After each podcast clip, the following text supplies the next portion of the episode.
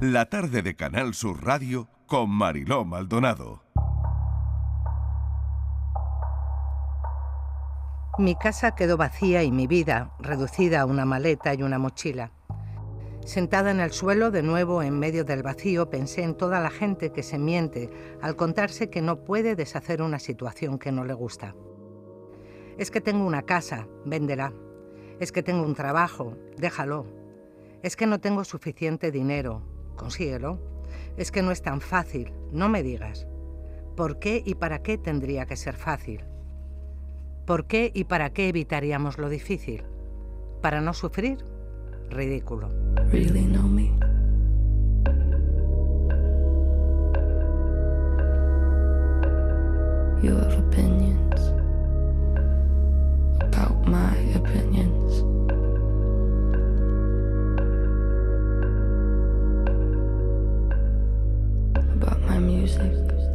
Con la vida de Ana Albiol. Ana Albiol es del 87 cuando tenía 19 años, eh, su inconformismo, y ahora lo explicará ella, eh, la llevó a hacer un viaje interior en busca de su propia definición de libertad. En este recorrido vital se ha hecho experta en quebrarse, experta en sentirse culpable, experta en autoexigirse, experta en sentirse sola, experta en hacerse preguntas, experta en cambiar de opinión, experta en pedir ayuda, en no conformarse, en seguir hacia adelante. Ana Albiol, bienvenida, gracias por acompañarnos. Hola, ¿qué tal? Muchísimas gracias. Bueno, ¿cuántas experiencias, no? Una experta, claro, una experta es la que ha pasado eh, suficientes experiencias como para tener ya ese título de experta, ¿no? Bueno, sí, eh, al final he estado toda mi vida buscando títulos que me validaran y al final me di cuenta de que mm, se nos olvida ¿no? que la experiencia realmente es, es, lo que se puede demostrar y es un grado, como dicen, ¿no? Hay una pregunta que desde mi punto de vista vertebra eh, esta conversación probablemente y el contenido de lo que escribes, que es ¿qué serías capaz de hacer para cambiar tu vida? Hmm. Sí, totalmente. Para mí, em, como bien sale en el primer relato ¿no? que, que habéis narrado, al final, en ese trocito del libro, es verdad que muchas veces no es fácil, ¿no? Y, es una pregunta que me sorprende. Cuando yo digo, ¿qué serías capaz de, hacer? Y la gente, una respuesta que me dicen, es que no es tan fácil, digo, ya. Pero la cuestión es qué precio estás dispuesta o estás dispuesto a pagar para lograr aquello que realmente quieres. Porque parece que tiene que ser fácil o que tiene que ser inmediato incluso. Y pues yo, desde mi experiencia, ni es fácil, ni es inmediato, ni, es, ni carece de esfuerzo, por supuesto, ¿no? Hmm. Em, hay una cantidad de capítulos donde hablas de la estabilidad, de la autoexigencia, del miedo a que las cosas salgan mal, de la necesidad de, controlarnos, ¿no? del control, de lo que te hace daño. Hmm. Pero eh, a mí me interesa mucho, habiendo vivido todo lo que hemos vivido, la pandemia, el miedo al miedo. Eso parece que, mm, durante la pandemia se cebó, desde luego, ¿no? Bueno, parece que ha acabado, no ha terminado, pero eh, el miedo al miedo, ¿qué nos dirías del miedo al miedo? Claro, es que muchas veces eh, el miedo al miedo, nosotros podemos tener o nosotras podemos tener miedo, pero normalmente ni siquiera llegamos a tenerlo porque tenemos miedo a la idea de tener miedo. Muchas veces no tomamos decisiones porque pensamos que una vez estemos en ellas, en esa situación nueva a la que queremos a lo mejor saltar, pero no nos atrevemos, es que dará mucho miedo. Y le tenemos miedo al hecho de tener miedo, cuando realmente tú te expones al miedo y cuando te expones a esa situación y ves que sobrevives, eso te va validando. O sea, yo no creo que haya mejor forma de afrontar el miedo que exponiéndote a él. Pero como le tenemos miedo al propio miedo, al final nos escondemos de él y nunca llegamos a resolver ni a encontrarnos con nuestra valentía, ¿no? Un día, Ana, háblanos un poco desde, desde tu experiencia, que los oyentes puedan entender cómo llegas a, a, este punto, ¿no? Em, ¿Qué te lleva a, romper con, lo anterior? Que no sé si fue así o no, pero Hay, hay algo que, que hace clic, ¿no? En, en, tu vida en ese momento. Y bueno, Cuéntanos. Sí, bueno, yo siempre digo que para mí el cambio es por pura angustia, ¿eh? por puro sufrimiento. Eh, yo a los 17 años quería estudiar comunicación, siempre lo he tenido muy claro, yo quería ser escritora, periodista, el área de comunicación, pero no pude estudiar esta carrera, ¿no? Por, diferentes motivos, familia tal, y la vida me llevó al mundo del maquillaje. Y dentro del mundo del maquillaje estuve 15 años, se me daba fenomenal, empecé a tener pues éxito, abrí un blog para... Mm, digamos, comunicar, ¿no? Pero referente al maquillaje. Y cuando todo iba muy, muy bien, esto era como un poco una boda, ¿no? En plan de si das el si quiero, yo eh, estaban ya proyectos muy grandes, ya había mucho reconocimiento y yo sentía que, todo me arrollaba. Claro, hay que decir que te mm. conviertes en una influencer eh, donde, bueno, grandes marcas van a buscarte para que trabajes con ellos. En fin, que todo esto tiene un recorrido, no sé si muy rápido, muy intenso. Sí, y muy que rápido y muy intenso. Poco tiempo asimilarlo, ¿no? Efectivamente, fue como un boom, ¿no? Muy rápido y de repente, pues estábamos hablando de con un inversor sacar un producto con mi nombre y tal, ¿no? Y yo me di cuenta de todo esto y era como dar el si quiero y seguir creciendo en una dirección que yo siempre he sabido que no era la mía, ¿no? Pero la vida a lo mejor te lleva a esto y, bueno, ganas dinero, tienes reconocimiento, está bien, entonces tú te dejas arrastrar, pero yo como que siempre tenía el ojo puesto en, mi verdadera brújula que apuntaba al norte, que era la comunicación, ¿no? Y hubo un momento en el que tuve una depresión, que se fue realmente el punto de inflexión, el catalizador, ¿no?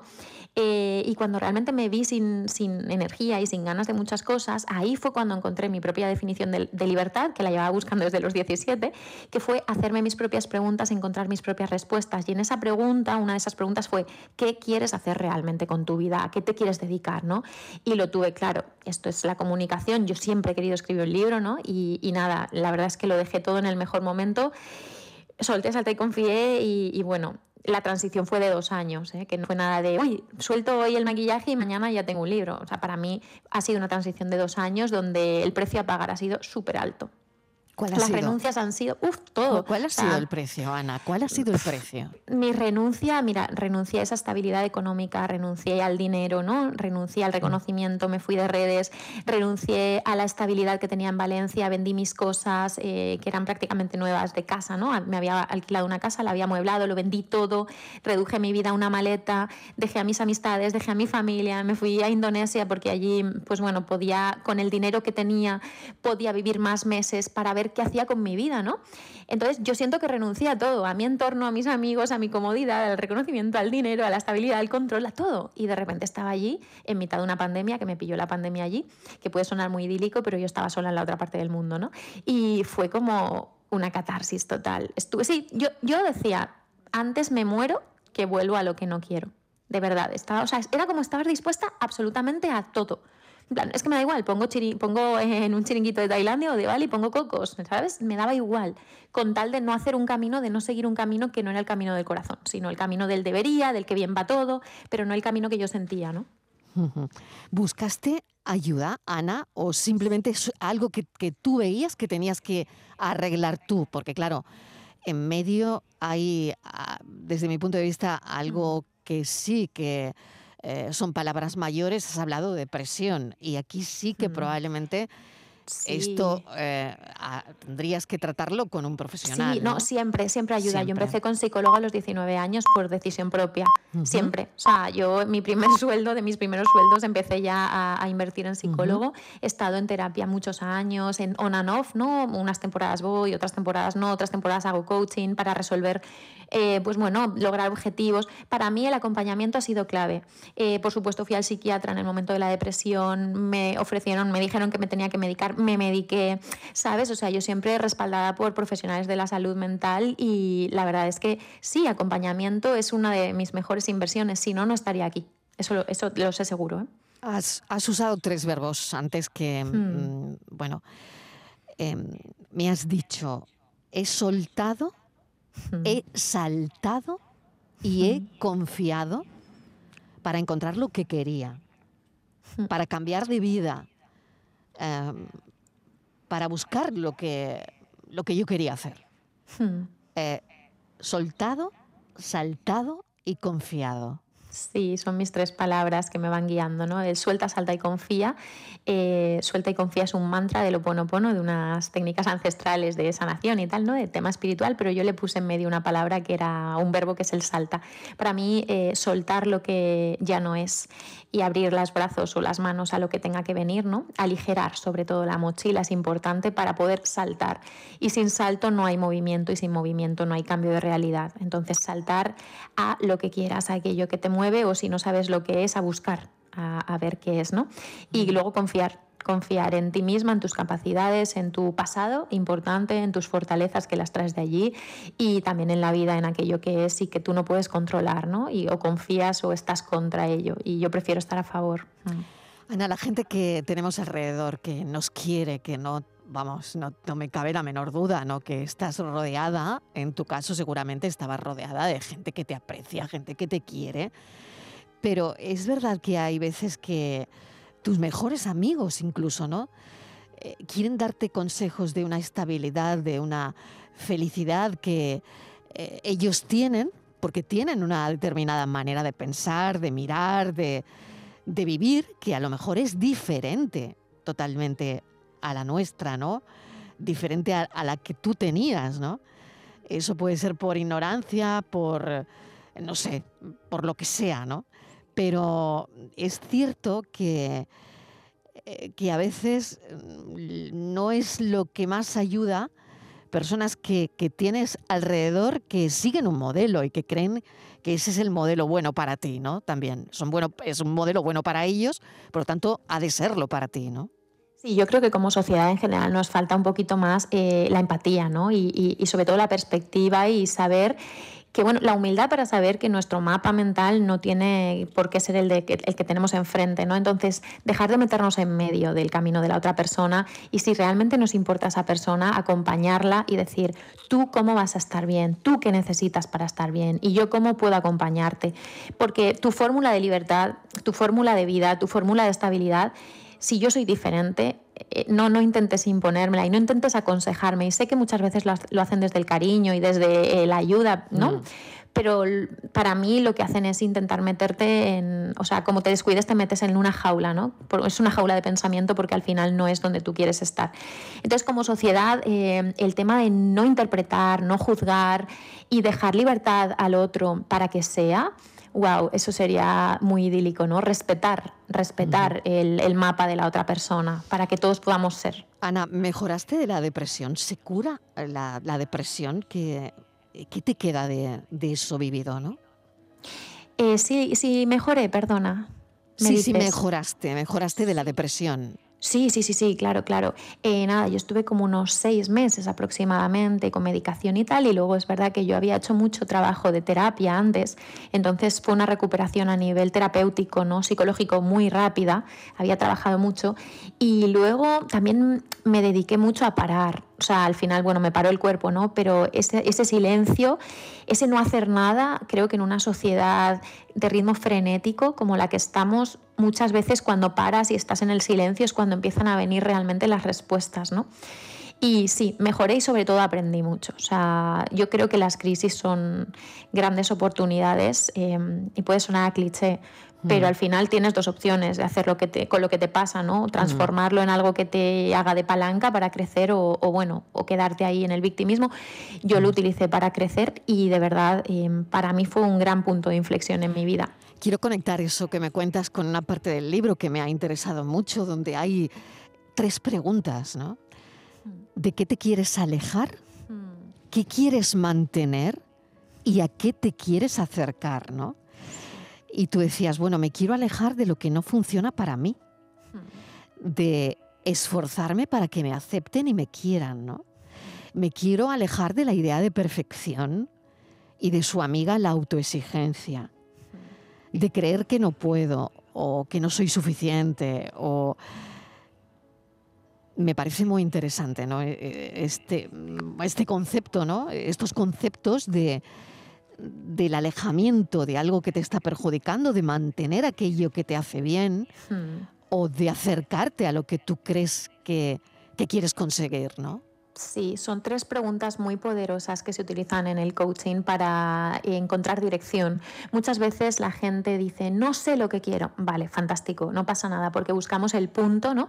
En plan, algo súper específico y es muy difícil, con todas las oportunidades que tenemos hoy en día, ¿no? Es muy difícil saber qué queremos exactamente. Con lo cual, estas preguntas lo que te hacen es abrir posibilidades y, que seas más flexible y esto te da eh, una dirección un rumbo. Y cuando hay rumbo, bueno, no nos sentimos más perdidos, no, no, nos sentimos tan perdidos, ¿no? Entonces, esas tres preguntas para mí son clave, porque a cualquier persona que se lo digas, va a saber responder. Cuando tú preguntas, ¿qué quieres en la vida? Uf, uf, esto nos cuesta más responderlo, pero ¿de qué te quieres alejar? ¿A qué te quieres acercar y qué quieres mantener? Estas tres preguntas te orientan rápidamente y a partir de ahí puedes empezar a ver. Hmm. Ana, ha sido una charla de verdad cortita, pero madre mía, si nos ha cundido. Eh, yo voy a recordar a los oyentes que Ana Albiol presenta mañana su libro en la librería Verbo, en la calle Sierpes 25, a las 6 de la tarde, y que si quieren saber más de, de todo lo que tiene que contar, que es mucho, bueno, pues que se acerquen y, vayan a, la calle Sierpes en, Sevilla, Librería Verbo, mañana a las seis en punto de la tarde. Confiar es una manera de estar en el mundo. Esa frase me gusta también mucho, de a muerte con la vida, Ana. Muchísimas gracias. La verdad es que en tu voz suena muy bonito. Muchas cosas del libro digo, ay, qué mono. muy bonito, muy, muy bonito, la verdad. Nada, mil gracias. Te deseo lo mejor mañana por Andalucía, aquí en Sevilla. Un abrazo enorme. Muchísimas gracias. Y me quedo con muchas frases que probablemente subrayaré de este libro, como esa. Confiar es una manera de estar en el mundo. Sí, señora. Gracias, un beso. Gracias, un beso enorme. Chao.